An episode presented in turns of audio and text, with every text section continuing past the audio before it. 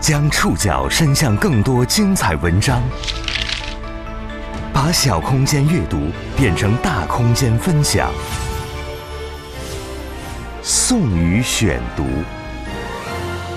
讲述现实世界里的真实故事，把小空间阅读变成大空间分享。欢迎各位收听今天的宋宇选读。今天这期节目，我们要和大家聊的话题是：老年人接种新冠疫苗到底有多少拦路虎？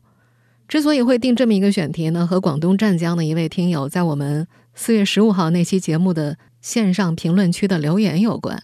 那期节目的主题是感染了新冠病毒的老年人的困境。在那期节目当中，我们就提到，目前我国六十岁以上的老年人群当中，有超过四千万一针新冠疫苗都没打。这位听友留言说呢，他是广东湛江的一位老师，从去年底开始呢，当地就要求老师们动员。身边的老年人去打疫苗，他感慨这太难了。为了劝老年人去打疫苗，他们只能自掏腰包花钱让对方去打疫苗。他的第一条留言是四月十八号，说那会儿啊打一针疫苗的价格是一千两百块。等到四月二十四号第二条留言的时候，说价格已经涨了一千五百块钱一针。我们都知道，老年人是新冠疫情当中最脆弱的群体，疫苗对老年人有多大的保护力？本轮上海疫情当中的死亡数据非常能够说明问题。在四月二十六号的新闻发布会上，上海市卫生健康委副主任赵丹丹介绍，截止四月二十五号，上海市共有死亡病例一百九十例，其中最小三十三岁，最大的一百零一岁，平均年龄八十二点五二岁。一百九十例死亡病例当中，除了一例心源性猝死之外，其余的死亡原因都是基础疾病。那么，截止到四月二十五日，本市共有死亡病例一百九十例。一百九十例病例中，除一例心源性猝死之外，其余死亡原因均为基础性疾病。死亡病例中，十二例曾接种过新冠肺炎疫苗，其余均未接种过新冠疫苗。另外，根据此前上海疫情发布会透露的消息，目前上海六十岁以及以上的新冠疫苗接种率只有百分之六十二。完成全程接种的只有百分之三十八。如果说把这个年龄段提到八十岁以上的话，接种新冠疫苗的接种率就更低了，只有百分之十五。一连串的数据都在告诉我们，面对新冠病毒，没有接种疫苗的、有基础疾病的高龄老人是非常危险的。既然危险性那么大，为什么还有那么多老年人不愿意去打疫苗呢？我们今天就要来聊这个话题。本期节目综合了。八点见闻，三联生活周刊、生命时报的内容。眼下，老年人疫苗接种难已不仅是个科学问题，更大程度已演变成一个社会问题。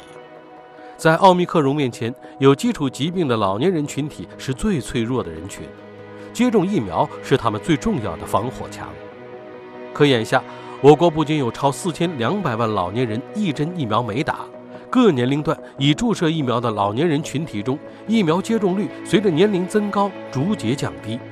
越是需要被保护的高龄人群，疫苗接种率越低。为什么他们不愿意接种新冠疫苗？快速提高接种率的可能途径是什么？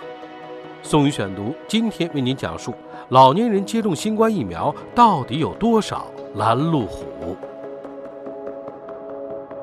自从二零二一年三月。国家卫健委要求将六十岁以上老年人纳入到免疫接种规划当中，已经一年有余，但截至目前，最脆弱的老年群体的疫苗接种率却始终没能冲上前列。根据国家卫健委发布的疫苗接种数据，中国六十岁以上老年人群当中有近四千两百万人未接种任何疫苗，超一亿老年人未接种第三针新冠疫苗，也就是说，没有完成全程接种。更加麻烦的是，在中国各个年龄段的老年群体当中，一剂、两剂、三剂新冠疫苗的接种率是随着年龄增高而降低的。我们以第一针为例，我国六十岁到六十九岁、七十到七十九岁、八十到八十九岁的人群的接种率分别是百分之八十八点八、百分之八十六点一和百分之五十八点八。我们再把这些数据细化到各个地区，根据国家卫健委在三月末公布的数据。江西、安徽、山东三个省六十岁以上老年人的接种率已经超过百分之九十了。重庆、河南、湖北、贵州、河北、四川、云南七个省市超过百分之八十五，而福利政策频出的北上广并不在榜上。在疫苗可及性方面，北上广的不少基层单位做了很多尝试，比如考虑到老年人出行不便，他们有的统一接送老人打疫苗，还有的呢是在各个社区轮流设点，派出疫苗流动车，尽量让居民在小区内就能打疫苗。但是，比送疫苗上门更难的是如何劝服老年人。在全国六十岁以上老人疫苗覆盖率超百分之八十五的时候，广州市海珠区新港街社区卫生服务中心预防保健科科长陈文敏仍在为街道内大约四分之一没有接种第一针疫苗的老年人而头疼。他说：“那些老年人几乎是油盐不进的铁板人群。”陈文明所在街道辖区内，近半数老年人是院校退休知识分子。他很无奈，说那些老年人呢，大多有着关于疫苗的固有认知，自认为掌握着一些内幕。虽然这些老年人不一定是卫生专业的，但他们自认为见多识广，了解的比年轻人多。面对陈文敏的科普，对方经常就是无动于衷。他们会跟陈文敏说：“我知道不是你说的这样，你不要再说了。”在科普作者冷哲看来，其他人群都有着联系紧密的社会组织网络，比如公司、学校，还有你参与的社会活动，都能够对疫苗接种有要求。这实际上产生了一定的强制性，但是对于老年人很难有类似的强制性。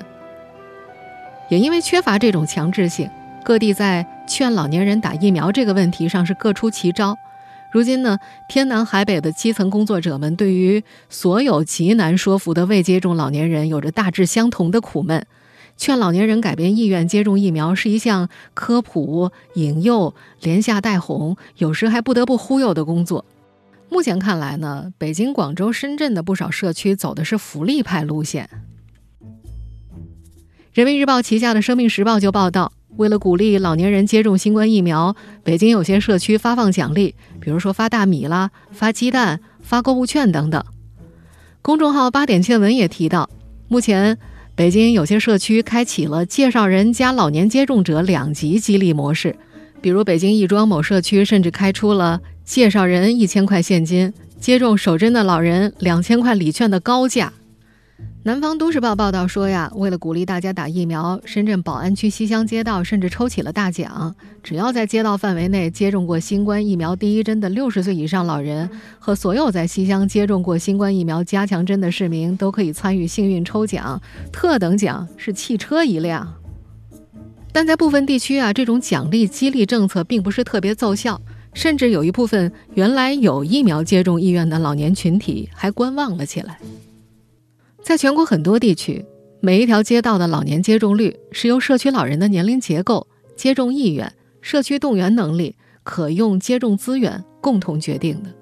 身在广州的陈文敏就举例说，同样的接种措施和动员力度，九十岁以上老人占大头的街道，肯定要比六十到七十岁老人占比多的更加难完成指标。这就形成了一条：年纪大、基础疾病多、感染后重症、死亡风险高。担心接种风险，拒绝接种疫苗，拒绝成功率高、疫苗接种率低、感染后发生重症或死亡的双向因果链。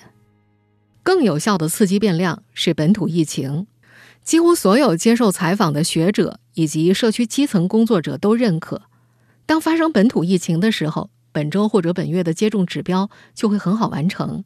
香港大学生物医学学院教授。病毒学家金东彦在接受《三联生活周刊》采访时就提到，香港第五波疫情以来，老年人的接种疫苗的热情就高涨了不少。可是，随着疫情逐渐得到控制，不少老年人又开始不愿意去接种了。还有一个比较重要的原因是在国内其他地区啊，防疫和疫苗接种工作的执行者呢是同一批人。在目前全国超二十个省份发生疫情的现实情况之下，有多位受访的基层工作者的重心已经从疫苗接种。转向了核酸检测了，甚至还有一些地区暂停了疫苗接种。从奥密克戎在全球开始流行以来，不少科学家都在公共平台上呼吁加快国内老年群体疫苗接种的推进。多位科学家都在公开场合反复强调，患有基础疾病的老年人更应加强接种。但现实中，基础疾病却成了老年人接种疫苗的最大障碍。宋宇选读继续播出：老年人接种新冠疫苗到底有多少拦路虎？在全国各地，很多老年人会把自身所患的基础疾病当做拒绝疫苗的理由。北京朝阳区的一位社区工作者就表示，老年人呢一般都患有心脏病、糖尿病之类的基础病，或者是做过大大小小的各种手术，他们担心疫苗的不良反应。作为社区工作者呢，这边思想工作也做了，购物券也准备了，可人家就是不打呀。本着自愿接种的原则，他们也不能够强求，只能够一遍又一遍的打电话。即便老年人有极强的接种意愿，也必须通过竞技筛查才能够接种新冠疫苗。但目前，国内各地甚至同一个地区不同的接种点对于禁忌的筛查标准并不完全一致。而在老年人群当中啊，常见的慢性病患病人群是非常庞大的，有一些语言不详的禁忌条例，甚至会直接影响接种率。我们就以高血压为例，根据2015年的流行病学调查，中国六十岁以上人群当中，高血压的患病率百分之五十三点二。而在八十岁以上的高龄人群当中啊，高血压的患病率接近百分之九十。中国老人的慢病管理一向是个大难题。六十岁以上的老年人群当中，高血压整体控制率仅为百分之十八点二，也就是说，只有很少一部分人能够遵医嘱按时服药，控制好血压。内蒙古赤峰市某乡镇医院护士张默在工作中就发现，百分之四十以上的老年接种者呢，在接种前的常规体检当中都发现他们的血压是偏高的。严格意义上来说，高血压不是新冠疫苗接种的禁忌。新冠疫苗接种的五大类禁忌当中没有提到高血压。在我国发布的新冠病毒疫苗接种技术指南的规定当中，只有慢性疾病的急性发作期和它搭点边，但是各地在对于慢性疾病的急性发作期进行指标化的时候，拉出了一条线，这条线也就是收缩压低于一百六，舒张压低于一百毫米汞柱才能够接种。中国的高龄老人想要接种新冠疫苗的，几乎人人都需要迈过这道血压坎儿。北京某接种点的一位医生说：“按照这条高压线，不管是心因性的白大衣高血压，还是血压不稳定、处于发作期，又或者这个人他根本就是长期高压，只要到现场体检之后发现高压高于一百六，低压高于一百毫米汞柱，都会被暂缓接种。为了给常年高血压的母亲接种新冠疫苗，科普作者冷哲多方咨询，才找到了一处肯冒险的接种点。”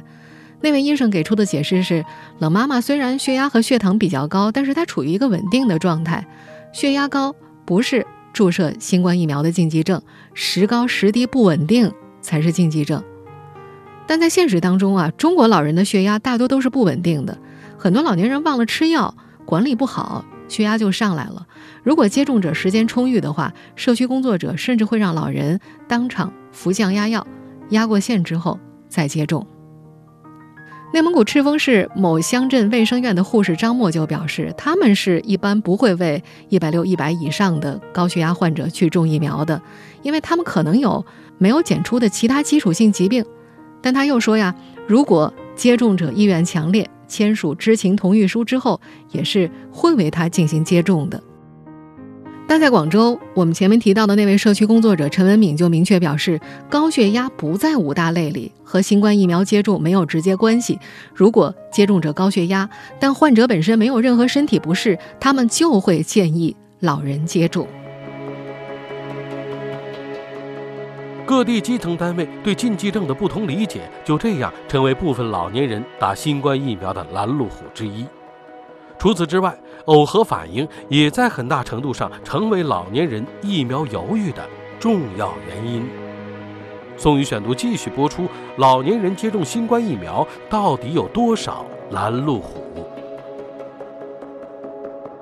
在这儿，我们需要来解释一下什么叫做耦合反应。它是指啊，一个人呢处在疾病发作的潜伏期，或者是疾病发作的前期，但恰好在这段时间呢，他接种了疫苗。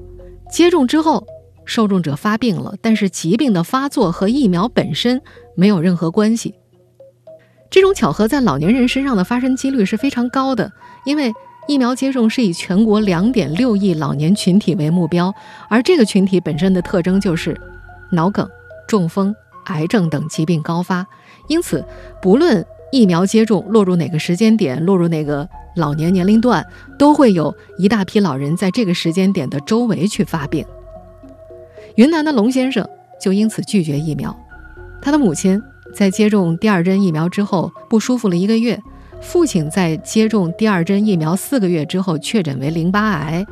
尽管他们没有进行过任何鉴定，也没有任何证据表明母亲的不舒服和父亲的淋巴癌确诊和他打疫苗有关系，但是龙先生呢就此开始动员家族中的所有人说：“你们都不要再接种新冠疫苗了。”在广州，社区工作者陈文敏承认。他们遇到过耦合反应，他表示，经过他们评估之后，疫苗接种出现了不适，是可以来找他们的。如果来了，他们会按照工作规范指导就医、跟踪上报。如果需要鉴定的话，他们也会帮对方一起提交资料申请鉴定。他对于耦合反应和不良事件的发生并不避讳。这位社区工作者说呢，如果鉴定结果说和疫苗无关。那疫苗是不背锅的，也不会有任何的补偿。如果鉴定说和疫苗有关，再严重的后果都会按照程序得到相应的补偿。只要符合接种规范，基层机构不会有什么麻烦。但是，当下的耦合鉴定结果面向一般人群的时候，往往会遇到秀才遇到兵的尴尬。一位基层免疫规划处的工作人员就表示，他们对最近上报的案例也做了鉴定，结果是耦合症。和预防接种没有任何关系，可是家属呢不依不饶，他们也没办法。少数耦合反应人群通过各种途径传播所谓的不良反应，也会造成拒绝接种人群的扩大。多位基层工作者接触过一些子女阻拦家中老人接种的案例，就是因为他们不知道从哪儿听说了所谓的不良反应事件，甚至有人会要求工作人员写下承诺书。声明对高龄老人接种疫苗后可能出现的不适负责。多位接种的医生都反馈啊，在一年多的接种实践当中，他们疫苗呢是越打越放心。一开始他们也担心，甚至呢还在接种现场准备了救护车，但后来大规模接种之后，没有一个人找来就撤了。一个更加有意思的统计数据是，接种疫苗之后的异常反应监测是存在地区差异的。在一些接种率极高的农村地区，没有耦合或者严重不良事件；而在维权意识高的一些城市地区，虽然他们的接种率不突出，但是却频频发现所谓的异常反应。对于已然成为疫苗接种阻力的耦合反应，有免疫学家建议要鼓励疫苗生产企业进行相关研究，专家也要对已经接种的大规模人群进行分析。鉴于老年人群更加容易出现耦合反应，所以对于这个问题是不能够置之不理的，否则更容易造成安全性的问题。而在一些有疫苗推广任务的基层单位呢，也有很多基层工作者担心耦合反应。有一位不愿意透露姓名的基层工作者就留言说呀：“高龄老人基础病多，很多人得癌症、中风，都认为是接诊疫苗导致的，会要求接种机构免费治疗赔偿。”上级一甩锅，接种机构就会拒绝给高龄甚至有基础疾病的人接种。广东佛山某街道的工作人员也提到，一些老年人或者家属一说有癌症，他们都不敢再说太多了。比如，他们街道上个月就接了一位老年人去接种疫苗，当时呢，接种的医生察觉到老人的情绪有一点抑郁，而且体检的时候发现这位老人的血糖偏高，建议他不接种或者延迟接种。没过几天呢，这位老人不小心摔倒去世了。这位基层工作人员就说，他们在复盘的时候，甚至略微有一点庆幸。他们觉得，如果接种疫苗的话，这会不会又成为一起事件？这种规避风险的心态，也导致了在部分地区，甚至出现了有基层工作人员要求老年人签订责任自负承诺书的现象。这也在一定程度上吓跑了一部分有接种意愿的老年人。耦合反应、疫苗接种者本人以及基层医疗单位对风险的担忧，都阻碍了部分老年人正常接种疫苗。那么，到底怎么解决这些问题呢？宋宇选读继续播出：老年人接种新冠疫苗到底有多少拦路虎？在接受《三联生活周刊》采访时，牛津大学医学院终身教授、流行病学家陈征明就说，他大概花了半年时间才说服在国内的母亲去打疫苗。他的困扰在于，每次他劝母亲去接种，母亲听了他的话，跑社区医院咨询了，可是医生往往告诉老太太：“哎呀，您年纪那么大了。”现在疫情也不严重，可以不打的，这让陈正明觉得很无奈。他说他在英国的导师已经接近八十岁了，是一名肿瘤患者，依然接种了疫苗。前不久感染了新冠之后，症状非常轻。导师明确告诉自己的学生，如果不是疫苗的保护，他可能已经去世了。就这样，再三劝服之后，陈征明的母亲才在国内完成了疫苗接种。一位不愿意透露详细身份信息的。某省疾控中心副主任李丽和陈征明有同样的困扰。他在当地呢是主管疫苗接种工作的，所在的省份有超过一千五百万六十岁及以上老年人口，但是当地的老年人接种率一直相当难推进。其中一个原因就是基层医疗工作者对风险的担忧，他们担心出了事以后存在医疗纠纷，所以非常的谨慎。美国 M.D. 安德森癌症中心终身教授张玉角在接受八点见闻采访时提到，老年人接种意愿不高，接种机构又规避风险，如果不解决这个症结，那就会变成阻碍中国老年群体接种新冠疫苗的死结。而解开死结的第一步是大家都需要提高认识。此前，广州市疾病预防控制中心免疫规划部副部长张春焕公开表示。大量的接种数据显示，老年人接种新冠疫苗后发生不良反应的几率反而比年轻人更低，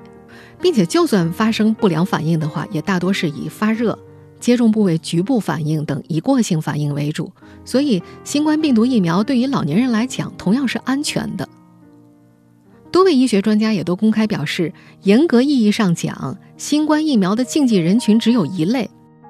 也就是对疫苗成分。严重过敏者，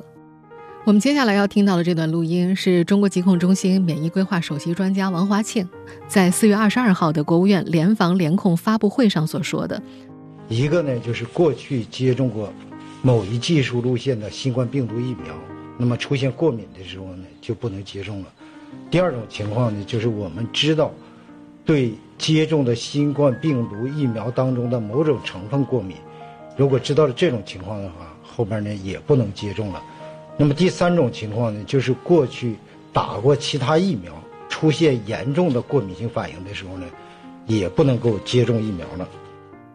美国 M.D. 安德森癌症中心的终身教授张玉角在接受采访时提到，哪怕是癌症患者，只要他没有服用免疫抑制剂，预期寿命超过一年，他们也会建议他接种。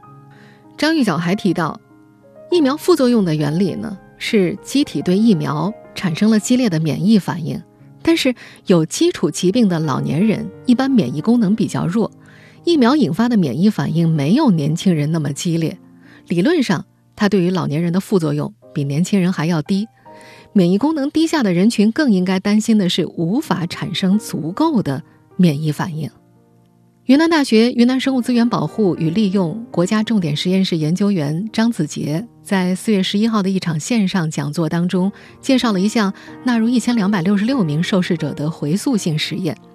数据显示，无论是在健康组还是基础疾病组，六十岁以上的受试者的不良反应都是低于四十岁到五十九岁亚组的。所以呢，我们还是建议，六十岁以上的老人如果没有紧急症。如果不是缓重的对象，那么要尽快的去接种疫苗，呃，尽快的呢，按照这个时间的一个间隔的规定，打加强针，这样呢，使这些老年人获得特异性的免疫力，以避免呢这个新冠病毒感染之后呢，给他带来的一些严重情况。新冠疫苗问世后，疫苗犹豫现象是全球化的普遍存在。为了鼓励老年群体接种，各国政府都采取了多种措施。目前看来，老年人接种率靠前的世界各国，大都根据实际情况采取了一些较为灵活的模式。宋宇选读继续播出：老年人接种新冠疫苗到底有多少拦路虎？在国外，基于新冠病毒一直保持着高度流行的背景，老年人也一直是最脆弱的群体。疫苗问世之后，各国都采取了多种措施提高老年人的接种率。从接种意愿的角度入手，在一些接种率比较高的国家，对老年人群的接种策略可以分为强制、半强制和自愿三种模式。其中采取强制措施的不在少数。从二零二一年十一月末开始，希腊政府对六十岁以上公民实行新冠疫苗强制令。当时呢，希腊六十岁以上公民仍有大约百分之十七尚未接种。强制令规定，该人群在二零二二年一月十六号前，如未完成第一针疫苗接种，需要在一月支付五十欧元（大约是三百五十二块人民币）的罚金；第二月罚金增至一百欧元（大约是七百零五块人民币）。当时，希腊总理米佐塔斯基就说，他无奈颁布该法令，是因为希腊死于新冠的人当中，百分之九十超过六十岁。重症患者当中，七成是高龄，而且没有接种疫苗。而在今年年初的欧洲奥密克戎大感染当中，意大利仍有将近一百五十万五十岁以上的老人没有接种疫苗。在日增感染数超九万、住院率一周猛增百分之二十之后，为了减轻医疗系统的压力，意大利将接种疫苗和个人工作、罚款、账户勾连起来。对超过五十岁以上的群体实施强制疫苗接种义务。意大利还颁布规定，只有出示疫苗接种证明，才能进入商店、银行、理发店等公共场所。在这条法令颁布之后，该国的感染及死亡人数都明显下降。除了意大利之外，欧盟多国也都一度有需持电子新冠疫苗护照才能进入公共场所的规定。新加坡。是全球疫苗接种率最高的国家之一，该国的疫苗第二针接种率百分之九十二，第三针百分之七十三。其实，新加坡的老人最初也是存在疫苗犹豫的，原因包括不正确的疫苗信息造成误解，还有就是担心疫苗副作用。为此，新加坡采取了诸多措施。一方面呢，他们为接种疫苗的老人发放生活补助、乘车优惠。还有一些银行呢，为包括老人在内的储户提供免费的短期疫苗保险。假若接种十四天之后出现副作用住院，可以获赔。另一方面呢，政府和医务人员则合力科普。比如，六十八岁的新加坡总理李显龙打疫苗的时候就进行了全国直播。为了推进疫苗接种工作，新加坡还规定，应接未接者将失去免费新冠治疗的资格。未接种新冠疫苗的人不能堂食。也不能进入商场和景点。在日本，老年人是继医护群体之后的第二优先群体。日本神户大学传染病专家盐田健太郎教授在接受澎湃新闻采访的时候提到，有些国家可能因为长期没有疫情而对新冠不太担心，觉得没有必要冒风险接种疫苗。而日本迄今为止已经经历过六波疫情了，所以该国老年人接种疫苗的意愿是非常高的，他们都是自愿接种的。为了提高或者保持免疫强度，目前以色列、澳大利亚、意大利、日本。英国、瑞典、法国、德国、美国等十多个国家已经批准或者正在讨论为老年人群进行第四针接种。当然，我们这里也必须要强调，接种了疫苗不代表就此不感染新冠病毒了。在接受《三联生活周刊》采访的时候，某省疾控中心副主任李丽就提到，不少人，尤其是老年人，对于疫苗有误解。他们在最近治疗过程当中，就遇到一些打过疫苗的老年感染者抱怨，打了疫苗还感染，还不如不打呢。但是这些感染者并没有意识到，因为打了疫苗，感染的症状变轻了。对于奥密克戎毒株来说，疫苗预防感染的保护力在下降，但是预防重症和预防死亡的保护力依然是很强的。当下我们需要树立对疫苗的新的认知，而这些认知呢，需要科学家。流行病学家以及媒体，还有更多的能够接触到科学信息的年轻人们，共同努力传达给更多人，尤其是要传达给身边依然对疫苗接种心存疑虑的老年人们。